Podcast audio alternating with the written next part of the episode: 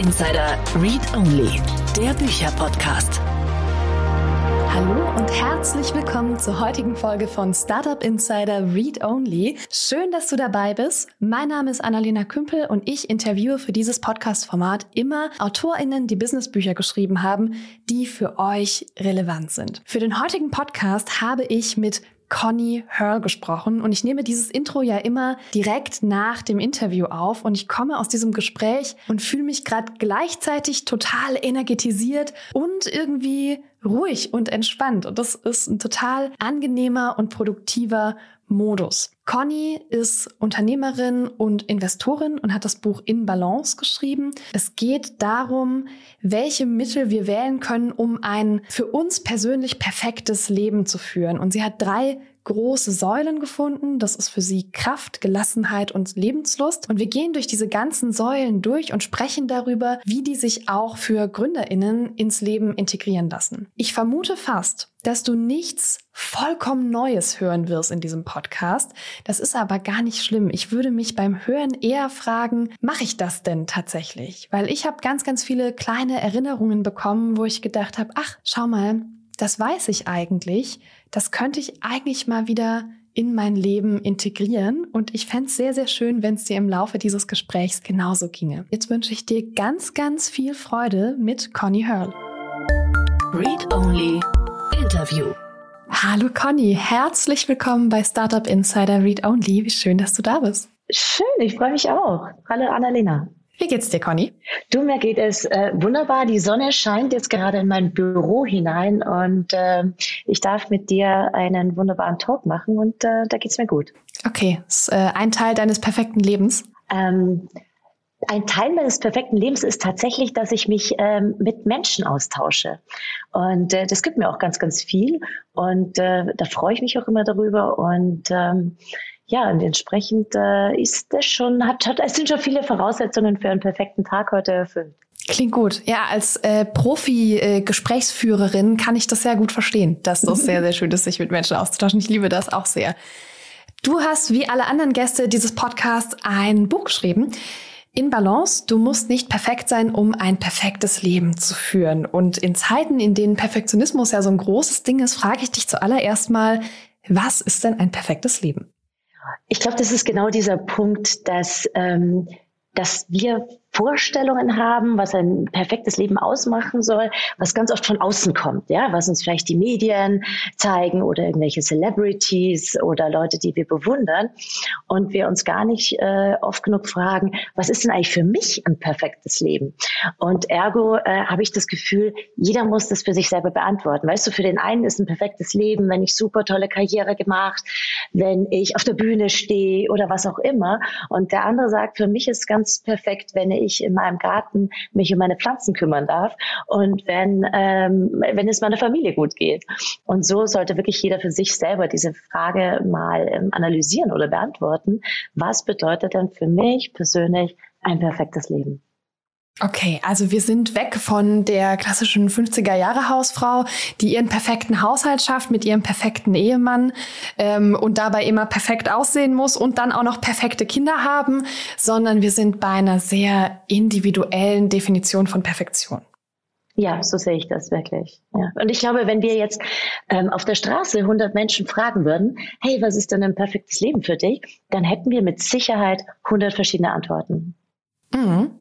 Was ist denn ein perfektes Leben für dich?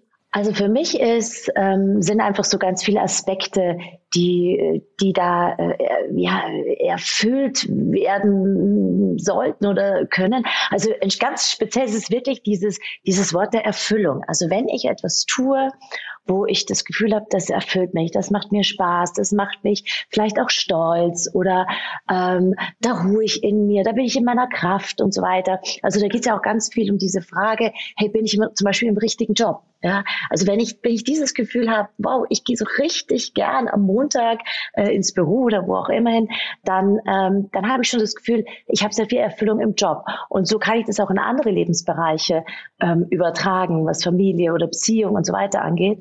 Und ähm, also für mich ist ein perfektes Leben auf jeden Fall geprägt von äh, Menschen, die um mich herum sind, also Freunde, Familie, aber auch zum Beispiel ähm, dass ich, ähm, dass ich mich gern bewege, äh, dass ich gern in der Natur bin. Also wenn ich jetzt so am Wochenende so, dann sage ich mich, oh, das war so ein perfekter Tag, weil ich hab, war, war irgendwie draußen, ich war irgendwie am Berg und, und habe das mit netten Menschen gemacht. Und, ähm, und das, hat, das hat schon sehr viel von einem, von einem perfekten Tag zumindest. Mhm. Wohnst du denn in der Nähe von Bergen? Ja, tatsächlich. Also ich habe ganz bewusst, ähm, ich bin ausgewandert. Also ich bin äh, eigentlich gebürtige Münchnerin und ich habe eigentlich mir äh, gedacht, boah, ich gehe nie aus München weg, weil das ist so die beste Stadt überhaupt. Und, äh, und bin tatsächlich ausgewandert nach Salzburg und da sind wir sehr nah an den Bergen und ich, äh, ich schätze das unglaublich. Mhm. Und jetzt lass uns mal so ein bisschen in dein Leben reinschauen, weil du ja unglaublich viele Dinge tust. Also du hast ja ein ganz, ganz vielfältiges Berufsleben auch. Vielleicht nimmst du uns mal ganz kurz mit, dass wir so ein bisschen kennenlernen. Was macht denn diese Conny Hörder eigentlich so? Gerne. Ähm, ja, also ich bin eigentlich so eine klassische Unternehmerfamilie ähm, reingeboren. Mein, mein, mein Opa, der war so Nachkriegsunternehmer. Und das hat, wir haben ganz viel gemacht, was mit der, mit der Baubranche zu tun hat. Also wir haben äh, Kies und Sand verkauft und, und Bauschutt transportiert und lauter solche Sachen gemacht. Und ich wollte das auch unbedingt äh, machen. Als Kind war mir immer klar, ich gehe da in dieses, ja, in dieses eigene Familienunternehmen rein. Und ich habe auch BWL studiert und habe aber dann gemerkt, so während meines Studiums habe ich schon einige Projekte so in der Richtung gemacht, habe ich gemerkt, nein, das ist es eigentlich doch nicht. Ja, und ich bin, dann bin ich nach Salzburg gegangen und habe meinen äh, Mann kennengelernt und habe mit ihm gemeinsam eine Unternehmensgruppe aufgebaut, die ganz was anderes gemacht hat, nämlich äh, Fitness. Also wir haben Fitnessstudios und, äh, und ganz viel, was sich drumherum angesiedelt hat. Also ähm, Ernährungszentrum, Therapie, Trainerausbildung, Meditationszentrum. Also lauter Dinge, wo es so um einen ja, aktiven Lifestyle geht, würde ich mal sagen, gesunder, aktiver Lifestyle. Und das habe ich in den letzten 20, 22 Jahren ähm, sehr, sehr aktiv gemacht. Wir haben da diese Unternehmensgruppe aufgebaut, haben auch ein B2B-Geschäft dazu aufgebaut und das äh, alles wunderbar. Und irgendwann vor zwei Jahren habe ich, ähm, habe ich ein ganz neues Feld entdeckt, nämlich dass der äh, Investoren und habe mit meiner Schwester gemeinsam eine Firma gegründet, wo wir in Startup-Unternehmen äh, investieren. Und äh, seitdem ähm, ja, jungen Menschen, oder manchmal sind sie gar nicht mehr so jung, manchmal sind sie auch sogar so alt wie wir, aber jungen Gründern zu helfen, ähm, ihr Unternehmen ähm, auf die Beine zu stellen. Und das ist jetzt wieder so ein ganz neuer Weg in meinem Leben. Und äh, das zeichnet vielleicht auch tatsächlich mein Leben aus, dass es wirklich sehr facettenreich ist. Und das ist auch das, was mir ja so wahnsinnig Spaß macht. Mhm. Genau, deine Schwester haben wir hier nämlich schon mal kennengelernt. Ich kann genau. euch das Interview mit Katja Runke sehr empfehlen und wir packen euch das auch einfach nochmal in die Show Notes. Dann könnt ihr da nochmal nachschauen. Dann habt ihr die, äh, habt ihr beide Schwestern auch nochmal genau. auf dem Schirm und kennengelernt. Das Interview mit Katja war nämlich auch wirklich, wirklich cool und ich fand es total gut, als ich gesehen habe, Mega, Conny hat ja noch ein Buch geschrieben. Jetzt kann ich hier tatsächlich auch noch die zweite Schwester ins Interview holen. Voll geil. Ich habe mich sehr gefreut. Ja, schön, gell? Ja, doch. Ähm, Katja, du beschreibst in deinem Buch Kernkompetenzen für ihr perfektes Leben. Das ist eine ähm, Überschrift. Sind das deine ganz persönlichen Mittel? Also sind das die Dinge, die du für dich gefunden hast? Hast du da irgendwie viel, viel recherchiert, um irgendwie Sachen zu finden, die, die gut sind für Menschen? Was genau steht da drin? Was hast du da ausgewählt? Ja, also ich habe natürlich steckt ganz viel Eigenerfahrung drin. Gell? Und, und natürlich versuchst du, wenn du so ein Buch schreibst, versuchst du deine, deine eigenen Erfahrungen, aber eben auch die meiner Kunden. Ich arbeite ja einfach schon so viele, viele Jahre mit Menschen zusammen, wo es immer um die Frage geht, äh, wie geht es mir besser, wie kann ich besser mit meinem Stress umgehen und so weiter, wie lebe ich ausgeglichener. Und, und all das habe ich irgendwie versucht mal zusammenzufassen und in eine, ich nenne es mal in eine Struktur zu bringen. Ja, und dann habe ich mir eigentlich wirklich gedacht, so was sind denn so die drei drei Hauptpunkte, ja, und die habe ich einfach auch Kernkompetenzen genannt, weil ich äh, festgestellt habe, dass das Fähigkeiten sind, die man aber eben auch ähm, tatsächlich entwickeln kann, ja, die jetzt nicht so ein, so ein ursächliches Talent sind, sondern die, wo man wirklich etwas tun kann, äh, die zu entwickeln. Und dann habe ich einfach diese drei Oberpunkte, nämlich auf der einen Seite Kraft, ja, auf der anderen Seite Gelassenheit und auf der äh, dritten Seite das Thema Lebenslust und Lebensfreude definiert und ähm, bin natürlich da im Buch dann auch ganz konkret auch geworden. Mhm. Lass uns mal mit Kraft anfangen. Geht es hier um Kraft im Sinne von Energie und so Vorwärtsdrang oder geht es so richtig um Muskeln? Die schwere ja. Dinge heben Kraft. Beides. Also ich mache jetzt seit, seit sechs, sieben Jahren ähm, sehr intensiv Meditation und ich habe auch einen, einen äh, Zen-Meister, bei dem ich sozusagen, ja, der mich ausbildet und, und habe hier sehr, sehr viel ähm, gelernt in diesen Jahren. Und eine Sache, die ich gelernt habe, ist, dass es immer beim Körper losgeht. Also auch wenn du zum Beispiel meditieren lernen willst, ja, dann ist mal das Wichtigste erstmal die Frage, wie setze ich denn meinen Körper ein? Gell? Weil der Körper ist immer so quasi das Eintrittstor, ähm, in, zum Beispiel auch in die Meditation. Man sagt, wenn der Körper still wird, dann wird eben auch äh, der Geist still. Ja, so. Ähm, der Körper ist gleichsam aber die Basis. Also wenn ich, wenn mein Körper nicht in Ordnung ist, dann kann ich auch auf energetischer Seite oder auf mentaler Seite nur sehr schwer in meiner, äh, in dieser Form der Kraft sein. Also ein, ein gesunder, fitter, starker Körper, ähm, da, dabei geht's los. Aber dann kommen natürlich diese Aspekte des Geistes, also dieser mentalen Stärke oder der mentalen Kraft dabei, aber auch dieser energetischen Kraft. Und energetische Kraft meine ich eigentlich so dieses, bam, ich bin da, ich stehe mit beiden Beinen im Leben. Ja, und los, los geht's. Und ich habe die Kraft und ich habe die Power. Das ist so ein bisschen diese, diese energetische Kraft, die quasi, ja, man könnte sagen, so von innen kommt. Mhm. Und fühlst du dich immer so? Ach, das wäre, glaube ich, gelogen, gell? wenn man immer sich, wenn man immer sagt, hey, ich bin immer in meiner Kraft und so. Und ich habe auch, glaube ich, auch Phasen oder Tage, wo, wo ich mich schwach fühle. Ich hatte jetzt auch mal äh, Corona oder ich hatte mal äh, tatsächlich eine schwierige Phase äh, letzten Herbst, wo ich eben Corona hatte und mir die, äh, die Bänder gerissen hatte und dann noch so eine Augenoperation und da fühlte mich mich auch sehr, sehr schwach. Aber aber ich weiß natürlich inzwischen, was ich tun kann, um eigentlich diese innere äh, oder diese Stärke oder, oder diese Kraft auch, ähm, auch wiederzufinden. Und ich glaube, darum geht's. Und es ist ja auch ein bisschen dieser Gedanke, dass es ist, wir sind halt auch nicht immer in Balance, gell? Und wir sind halt nicht immer in, in unserer Kraft, aber wir haben immer die Möglichkeit und die, die Entscheidungsfähigkeit, gegenzusteuern und einfach was zu tun und aktiv zu werden. Und ich glaube, darum geht's. Mhm. Wie bist du denn in deinem Alltag aktiv? Weil ich glaube, du hast viel zu tun. Ja. Und ich kenne das so von mir. Manchmal ist es Freitagmittag und ich denke, ja, also so viel bewegt habe ich mich jetzt dann doch noch nicht diese Woche.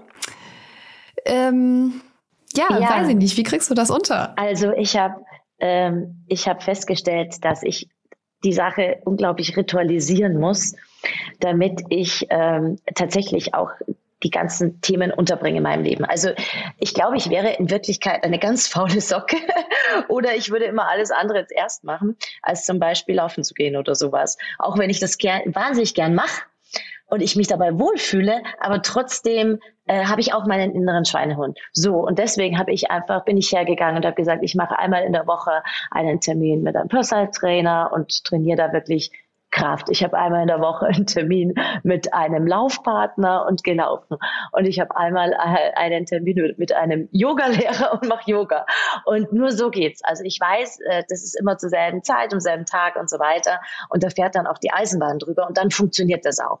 Und am Wochenende, wo dann viel Zeit ist, da, da ist dann wirklich so dieses, oh, und ich mache das alles mit Genuss und ich mache das mit Spaß und da ist dann, äh, da ist dann eher dann die Spontanität gefragt.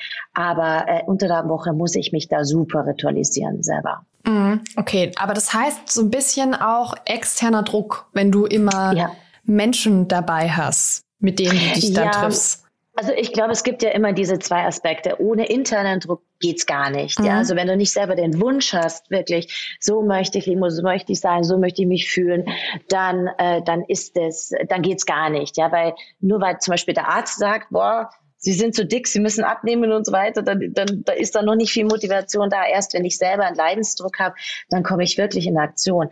Aber ich ich finde aber dieser, das Thema externer Druck, das ist halt einfach nochmal so eine zusätzliche Motivationsspritze oder eine zusätzliche Absicherung oder einfach ganz banal auch einfach ein, ein Trick. Ja, dass man auch echt sagt, okay, ähm, und ich nehme jetzt auch wirklich dafür die Zeit ähm, und, und setze da jetzt auch diese, diese Priorität, auch wenn ich weiß, ich hätte tausend andere Dinge zu tun. Mhm.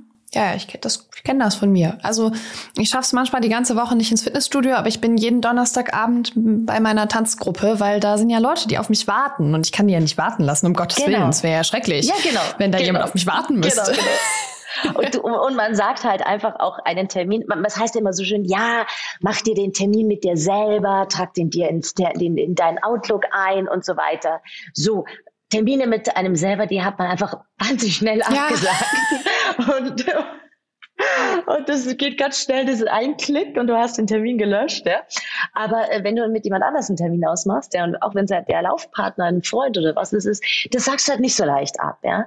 Und, äh, und ich finde, man, wir, wir sind alle nur Menschen und wir können uns ruhig solche Tricks bedienen, um, um letztendlich hier äh, auch unserem Ziel näher zu kommen. Ich bin ja heilfroh, dass die Frau, die über ein perfektes Leben schreibt, auch Termine mit sich selber absagt und nicht immer äh, äh, sich selbst genau. die erste Priorität setzt und äh, dass das auch nicht immer perfekt kann. Das, ich finde das sehr erleichternd gerade. Ja, manchmal frage ich mich tatsächlich, wer ist auf diese schwachsinnige Idee gekommen des Termins mit sich selber.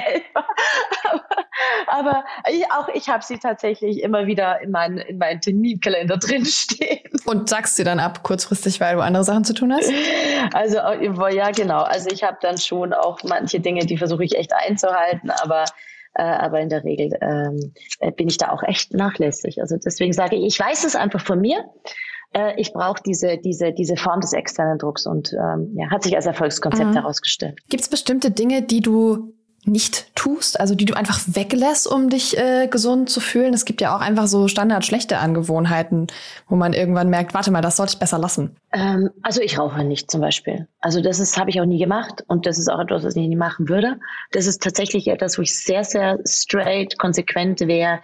Ähm, und alles andere ist eigentlich bei mir in relativ gemäßigter Form. Ja, also ich bin da äh, den Gegner auf Dinge zu pragmatisch und und zu straight zu sehen Wenngleich ich natürlich weiß, also ich habe zum Beispiel ja sehr, sehr lange äh, Menschen beraten in Sachen Ernährung. Mhm. Und ich habe immer festgestellt, je klarer deine Ansagen sind, desto besser funktioniert es für die Menschen. Mhm. Und Jetzt bist du aber immer so geneigt, wenn man sehr viel weiß über ein Themengebiet und so weiter, dann sagst, na, also ganz klar stimmt's ja nicht, das muss man ja alles so ein bisschen relativieren und da gibt's auch noch den Fall und den und wenn man das so sieht und dann hat man da aber plötzlich so viele Ausflüchte für irgendetwas, ja. Und ähm, dann, Genau, also bei jedem, bei jeder Eventualität ist einfach der innere Schweinehund dann letztendlich wieder, äh, hat er wieder mehr Macht. Und insofern finde ich schon klare Ansagen an sich gut. Also ich habe zum Beispiel tatsächlich jahrelang keinen Zucker gegessen. Also wirklich nicht. Da, hab ich, also, da war ich super, super, super konsequent. Auch das habe ich, habe ich gemäßigt, wenngleich ich weiß, mir tut's wahnsinnig gut, keinen Zucker zu essen. Aber ich habe ja dieses 80-20-Prinzip. Also ich sage schon, immer so, die Marschrichtung soll zu 80 Prozent passen.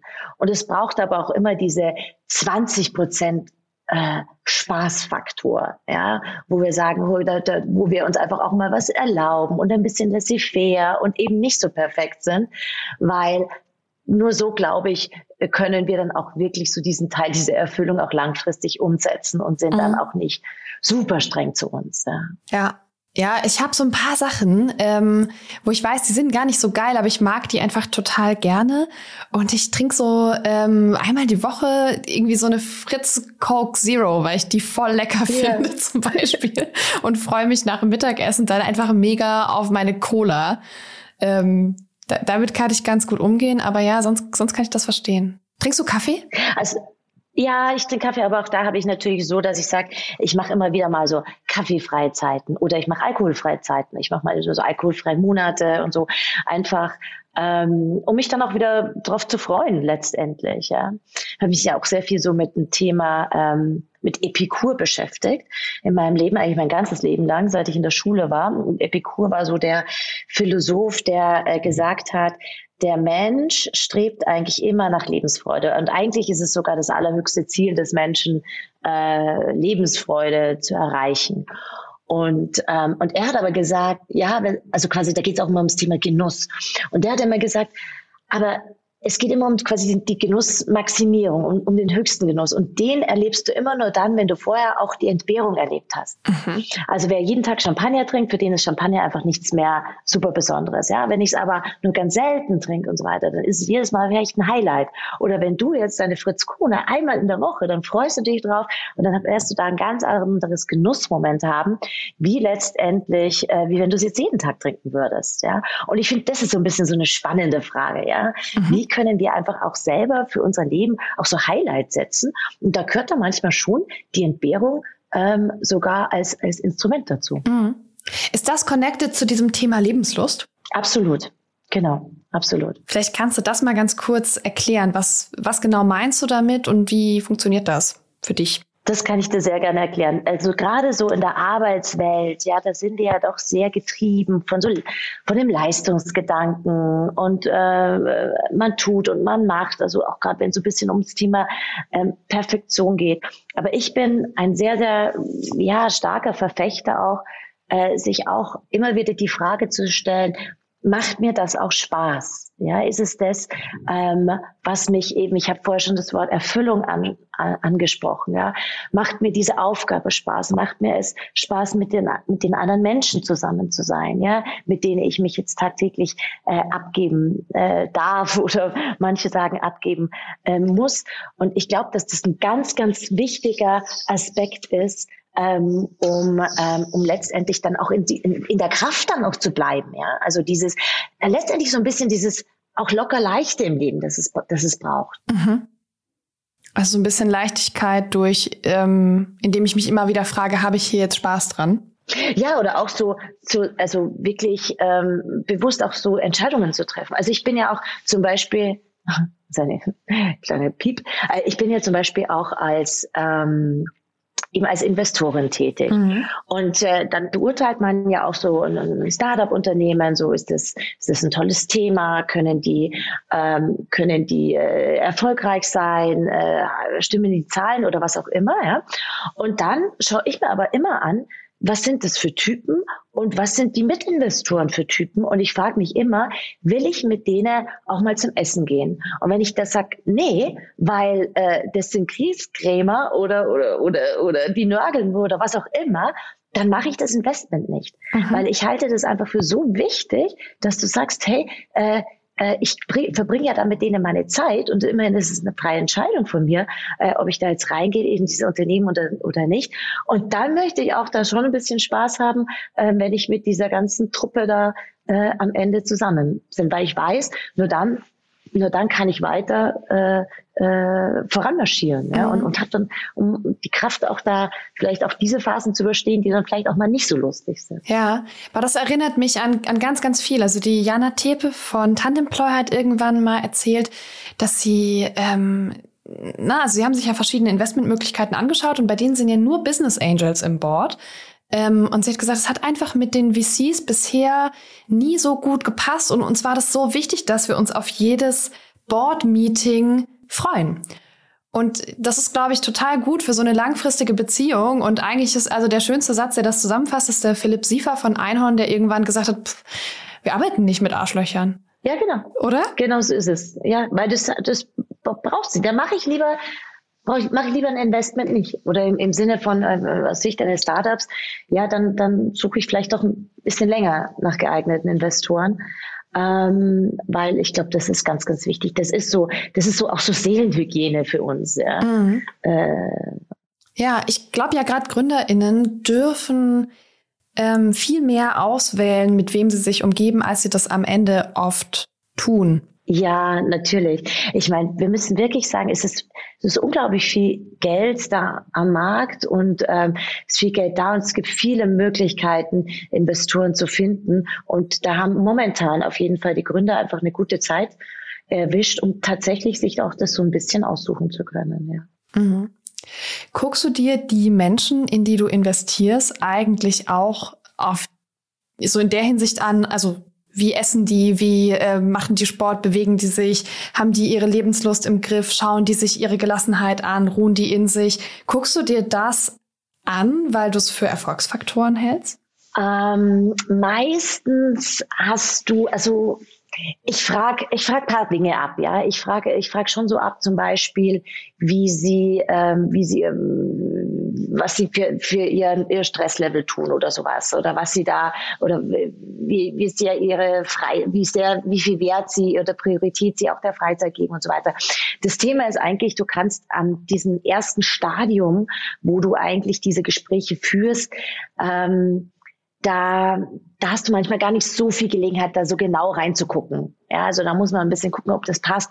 Aber und ich finde es auch fast ein bisschen zu ich sage mal, ich möchte den Leuten in der, an der Stelle auch nicht zu sehr auf die Pelle rücken im Sinne von, mhm. äh, und jetzt zeig mir mal deinen Ernährungsplan oder sowas. Kann, kann ich mal bitte deinen Sports-Schedule ja, sehen? Genau. also das wäre mir da fast ein bisschen zu übergriffig, in dem Stadium, muss man mhm. jetzt ganz ehrlich sagen. Ähm, aber ich versuche es natürlich so ein bisschen rauszuhören und ich versuche mal so manchmal mit der einen oder anderen Frage da zu gucken, ähm, haben die auch ihre Balance so ein bisschen im, im Griff?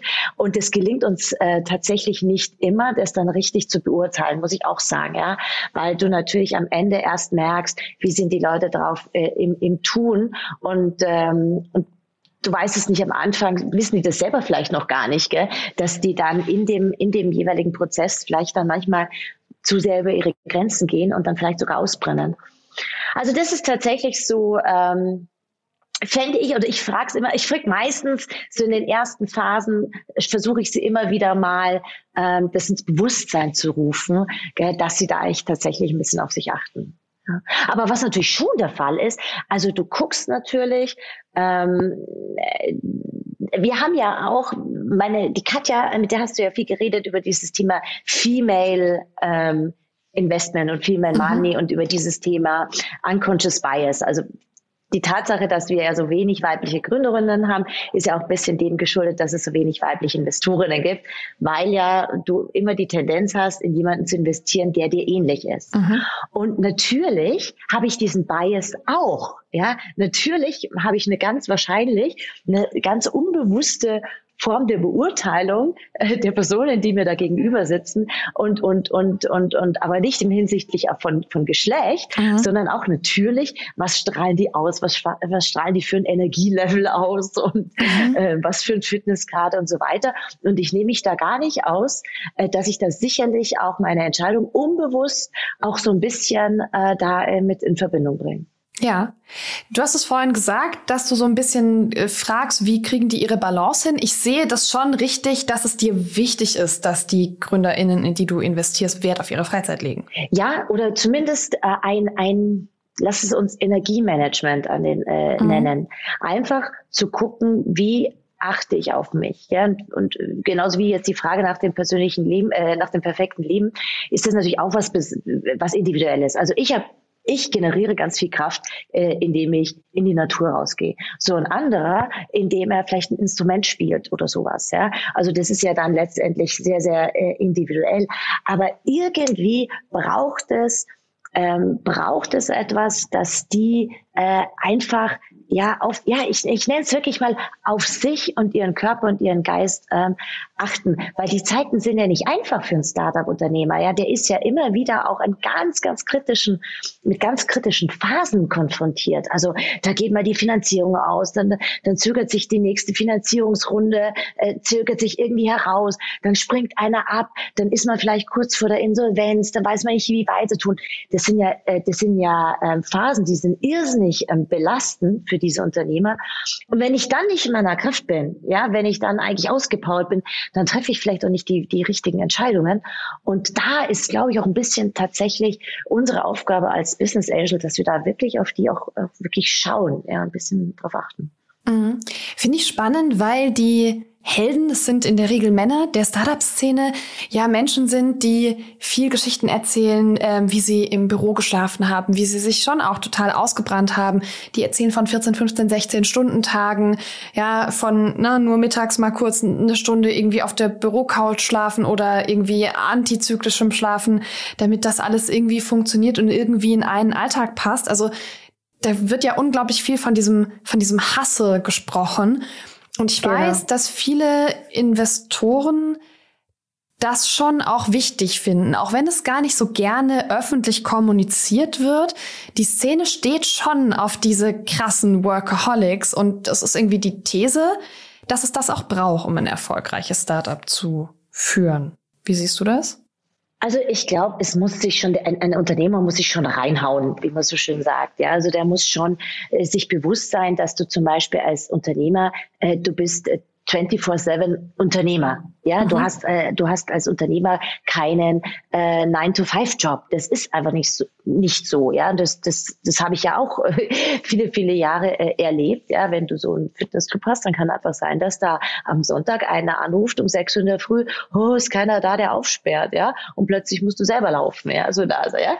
Das äh, das das das ist einfach so beim Unternehmertum und ich glaube, es braucht dieses Bewusstsein, dass es halt einfach ein bisschen mehr braucht. Das heißt aber nicht, dass die sich zu Tode rackern sollen oder, oder völlig, völlig auspowern sollen oder sowas, ja. Und das kann überhaupt nicht zielführend sein. Und ich glaube, diese Meinung kommt wieder von dieser wahnsinnig stark männerdominierten äh, Umgebung letztendlich, ja. Und natürlich auch ein bisschen ist es unsere Kultur.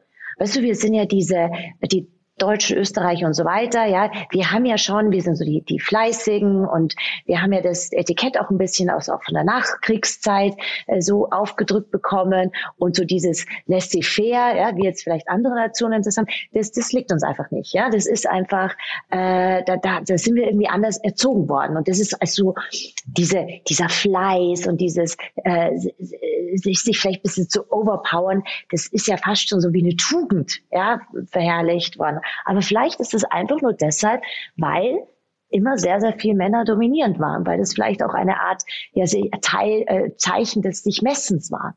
Mhm. Jetzt sind wir ja mitten in der Gelassenheit ja. gelandet in diesem Thema über, über die Lebensfreunde und über diesen Druck, der da drin ist. Und das ist ein Thema, du hast es vorhin erzählt, das dir sehr, sehr am Herzen liegt. Was tust du denn für mehr Gelassenheit? Ich erzähle vielleicht mal eine kleine Geschichte. Gell? Ich war vor, ähm, vor sechs Jahren, da kam eine Mitarbeiterin auf mich zu, oder die war dann schon Geschäftspartnerin, und hat zu mir gesagt, äh, du Conny, ich verkaufe meine Firma, ich gehe ins Kloster.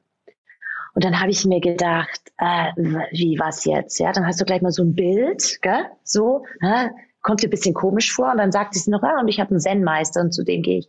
Und dann hast du die Vorstellung von so einem Guru, ja, der, der irgendwie ist, ja. Und dann äh, ist die da in dieses äh, in dieses Zen-Kloster gegangen und hat dort auch gleich die Geschäftsführung übernommen und rief mich an und äh, Monat oder paar Monate später und sagt, du Conny, ähm, weißt du, was wir machen? So eine Sendo, also eine Sendo ist ein Raum, wo man wo man Zen-Meditation trainiert. Wir machen sowas in Salzburg. Das ist super, das brauchen deine deine Fitnessmitglieder. Und dann habe ich sofort gesagt, ja, machen wir. Ja, und ich hatte überhaupt noch nie meditiert. Und wir haben so einen Zen-Raum eingerichtet, wunderbar wunderschön im japanischen Stil. Und dann bin ich äh, da aber mal hingefahren, weil ich mir gedacht habe, jetzt muss ich mir das wenigstens mal anschauen. Und es war schon so in einer Phase meines Lebens, wo ich sehr, sehr, sehr unter Druck stand, ja, wo berufliche Herausforderungen waren, wo private Herausforderungen waren. Also da war ich schon ziemlich am Limit für mich selber. Und ich fahre dorthin auf ein Seminar für Führungskräfte, so ein Leadership Training. Und habe dort vier Tage lang intensiv meditiert und, ähm, und kommt zurück. Und ähm, neben dem, dass ich dort dann einige schöne Erfahrungen machen durfte, äh, war diese Woche nach diesem, nach diesem Retreat unglaublich eindrucksvoll für mein Leben. Das ein, der eine äh, Aspekt war, dass ich gemerkt habe, ich habe unglaublich viel Dinge weitergebracht. Also ich habe äh, Sachen abgehakt, die ich ewig lang vor mir hergeschoben hatte. Ich, äh, ich habe das mit einer Power durchgezogen. Ich konnte schwierige Gespräche führen. Und ich habe plötzlich gemerkt, boah, da gibt es so einen Zustand von Gelassenheit. Da gibt es so etwas in mir, ähm, das mich in mich ruhen lässt, auch wenn jetzt um mich herum der Sturm tobt ja, und alle irgendwie die Nerven verlieren. Und da habe ich gemerkt, was Meditation eigentlich kann. Und, äh, und Gelassenheit ist einer der Dinge, die man, wenn man regelmäßig äh, trainiert, äh, tatsächlich für sich entwickeln kann. Und ich finde das eine unglaublichen tollen ja, Skill oder in dem Fall, wie ich es ja genannt habe, äh, Kernkompetenz. Ja. Mhm. Meditation hat ja ihren Weg in die Startup-Szene gefunden. Total, ja. Ich finde das sehr spannend, weil ich mich frage, ob das alles noch so dem Sinn von Meditation entspricht und ob das noch so richtig geil funktioniert, wenn man das so als Produktivitätstool benutzt, weißt du? Also wenn man sagt, so ich meditiere jetzt, weil dann kann ich in einer Viertelstunde nämlich wieder voll produktiv sein. Ist das eine gute Idee? Ähm, nimm die Meditation wie ein Supermarkt. Ja, jeder, äh, jeder isst gern was anderes oder kauft sich was anderes im Supermarkt und jeder sucht nach was anderem. Und äh, die einen suchen vielleicht nur nach einem Weg, mit dem Stress besser umzugehen. Ja, die anderen wollen vielleicht ein bisschen produktiver sein. Die Dritten suchen nach dem Sinn des Lebens. Und ich glaube, zumindest als Einstieg ist jeder äh, jeder Wunsch recht würde ich mal sagen, ja. Weil, wenn du anfängst zu meditieren äh, und du machst das regelmäßig, dann merkst du ganz automatisch, dass es zwar toll ist mit der Produktivität, dass aber da noch so viele andere Dinge kommen, die genauso spannend sind zu entdecken. Ähm, unter anderem, dass man sich selber ein bisschen kennenlernt, zum Beispiel.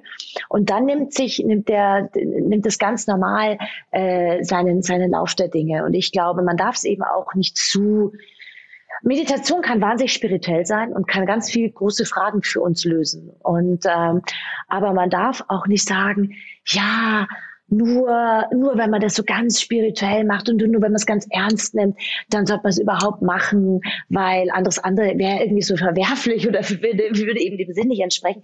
Sondern nein, es kann, jeder soll dort abgeholt werden, ähm, wo es braucht. Und tatsächlich gibt es einen schönen Zen Running Gag, der da lautet auf die Frage, wie lange sollte man denn überhaupt meditieren, ähm, äh, heißt die Antwort ja 25 Minuten. Außer du hast Stress, dann 50. Und das zeigt natürlich, spielt es auf diesen Produktivitätsaspekt mhm. Mm, an, ja, dass du, und das ist auch Fakt, du bist leistungsfähiger und du bist produktiver, wenn du das in dein Leben äh, regelmäßig mhm integrierst. Ja, das, ich kann das verstehen. Ich kenne das ja. Ich habe äh, das auch praktiziere das schon sehr lange und liebe es sehr. Bist du ein Fan von Meditations-Apps? Also ich komme ja so ein bisschen aus der Zen-Tradition, Zen also meine Meditationsrichtung. Und das ist immer eine Meditation in Stille eigentlich, wo du so eine, wo jeder so seine persönliche Übung hat. Ja, also es gibt da 108 verschiedene Übungen und irgendwann kriegst du halt so deine ganz persönlichen Übungen, die für dein Thema passen und damit übst du. Und das macht natürlich so ein bisschen geführte Meditationen, die da, die davon wegführen, die von irgendjemandem vielleicht aufgesprochen werden, ähm, die, die sind da vielleicht manchmal ähm, kontraproduktiv oder wie auch immer. Ja, deswegen ähm, benutze ich jetzt nicht so viel ähm, Apps, die jetzt wirklich eine geführte Meditation haben, weil ich habe einfach mein eigenes System sozusagen. Aber ich weiß, dass das äh, für viele Leute eine große, große, große Hilfestellung ist, wenn du geführte Meditationen machst. Und ich finde, wenn, äh, wenn es dazu beiträgt, dass ich dadurch eine re regelmäßige Meditationspraxis äh, sozusagen in mein Leben äh, integriere oder aufbauen kann, dann sind diese Apps total super. Ja. Also du sagst du ganz persönlich nicht, aber bitte, bitte, bitte meditiert irgendwie. Sucht euch aus, was passt, weil genau. ist geil. Besser ihr macht's, als ihr macht's gar nicht. Richtig, Richtig, genau, genau. Und, und wie gesagt, man, man, man, man sagt ja nicht, die eine Meditation ist besser oder schlechter wie die andere, sondern in, in unserem Fall hast du halt so irgendwie deine Übung und wirst ja mit dieser Übung auch vielleicht irgendwie äh, äh, was bezwecken. ich habe deswegen jetzt ein bisschen gestockt, weil man sagt im Zen, es gibt nichts zu erreichen. Also es gibt nicht so, dass du meditierst, um irgendein Ziel zu erreichen. Aber am Ende ist es natürlich so, äh, dass du, äh, dass du eine Übung hast, die auf irgendwas abzielt. Und, äh, und, und insofern ist es halt einfach speziell jetzt bei mir so, dass ich sage, nee, ich mache jetzt da lieber meine, meine Übungen. Das ist halt einfach mhm. mein Weg. So, jetzt haben wir die drei Säulen, äh, die du in deinem Buch äh, durchgegangen bist, einmal besprochen. Ja, wir haben das Thema Kraft gehabt, wir hatten das Thema Lebenslust und wir hatten das Thema Gelassenheit. Und ich fände es zum Abschluss noch ganz spannend, so ein bisschen mit dir da reinzuschauen. Ähm, wir haben ja viele GründerInnen in unserem Hörerinnenkreis. Ähm, gibt es Dinge, das können ganz kleine Sachen sein, die so irgendwie einen ganz speziellen Teil des Alltags betreffen, die du ganz speziell GründerInnen empfehlen würdest, um mehr in Balance zu kommen, um näher zu kommen an das persönliche, perfekte Leben? Ähm, tats tatsächlich ist Meditation auf jeden Fall eine Sache, die ich einfach jedem empfehlen kann, total, ja. Also, äh, und wenn es nur zehn Minuten am Tag ist, weil es einfach auch ein bisschen zu diesem Thema Klarheit äh, beiträgt. Und das andere ist aber tatsächlich, sich zu fragen, was ist es, was, was mir Kraft gibt? Ja, was ist es eben? Sind es die Menschen? Sind es die, die Natur? Ist es die Musik? Ist es der Sport? Was auch immer? Und sich, und diesen Dingen eine echte Priorität einzuräumen zeitlich. Ja, Beispiel eben jeden Morgen nach dem Aufstehen meditieren oder jeden äh, Mittag zumindest mal eine halbe Stunde rauszugehen, um draußen in der Pause die Energie aufzutanken oder ähm, sich äh, ritualisiert oder irgendwie mit, mit Menschen oder mit Freunden zu treffen oder mit der Familie zu treffen. Ich glaube, die, Haupt, äh, die Hauptaufgabe ist tatsächlich, sich zu fragen, was sind meine persönlichen ähm, Kraftquellen und wo räume ich denen in meinem Leben wirklich Platz ein. Und man braucht da nicht immer so groß denken. Gell? Wie gesagt, eine, eine Meditationsrunde ist 25 Minuten und wenn, wenn ich es gar nicht anders schaffe, nur 10. Das sind ja keine riesigen Zeitspannen, ja, sondern das sind schon Dinge, die kann ich in mein Leben integrieren oder gesunde Ernährung zum Beispiel. Es macht völlig äh, ist der gleiche Zeitaufwand, ob ich was Gesundes im, im bestelle oder ob ich was Ungesundes bestellt. Der, der Zeitaufwand ist der gleiche, ja? aber ich werde mich danach ganz anders fühlen. Und das ist vielleicht so ein bisschen immer diese, ja, dieses, dieses immer, immer wieder mal kurz innehalten und sich zu fragen, hm, was ist denn jetzt eine bessere Entscheidung? Also in der Ernährung sage ich oft, hey, versucht Gutes durch, durch Besseres zu ersetzen. Ja, also Gutes, was gut schmeckt und besser ist, was gut schmeckt und gleichzeitig meinem Körper gut tut. Und diese Entscheidungsfindung, die habe ich jeden Tag an ganz, ganz vielen Stellen. Und äh, wenn ich da ab und zu mal kurz innehalte äh, und mich frage, ähm, was wäre denn jetzt die bessere Entscheidung? Eine halbe Stunde Netflix mir reinzuziehen oder eine halbe Stunde ähm, was für meinen Körper zu tun? Ja, dann, dann wäre das genau diese, diese Form der Entscheidung, ähm, auf die es in dem Fall ankäme. Das klingt gut. Conny, vielen, vielen Dank für deine Zeit, für deinen Input. Und äh, wir sprechen hier ja, bevor dein Buch so richtig auf den Markt kommt. Genau. Ähm, ganz viel Erfolg für den Buchlaunch. Ja, danke, liebe Annalena. Ähm, ich freue mich da eben tatsächlich auch sehr drauf und war jetzt wunderschön, mit dir da schon mal so ein bisschen, ja, so eine Art Sneak Preview zu machen. Yes, bis zum nächsten Buch. Ciao. Ja, genau. Startup Insider Read Only der Podcast mit Buchempfehlungen von und für Unternehmerinnen und Unternehmer.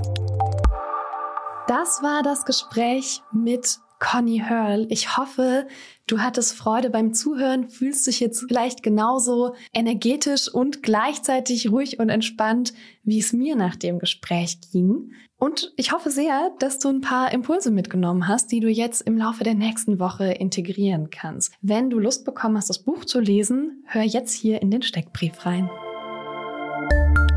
Read Only Steckbrief. Titel und Autor. Der Titel heißt In Balance. Du musst nicht perfekt sein, um ein perfektes Leben zu führen. Und mein Name ist Conny Hörl. Verfügbare Sprachen. Das ist in Deutsch verfügbar, zunächst noch. Seitenanzahl. Das Buch hat ca. 260 Seiten. Ich glaube, ganz genau genommen sind es 263.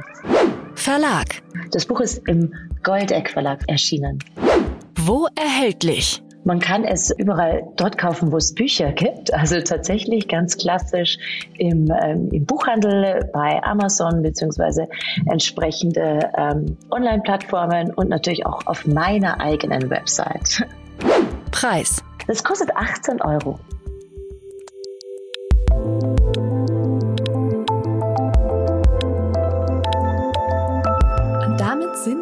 Für Startup Insider Read Only heute auch schon am Ende. Ich freue mich, dass du bis hierher gehört hast. Vielen Dank dafür. Ich wünsche dir eine wunderschöne Woche und wir hören uns nächsten Sonntag wieder. Bis dann.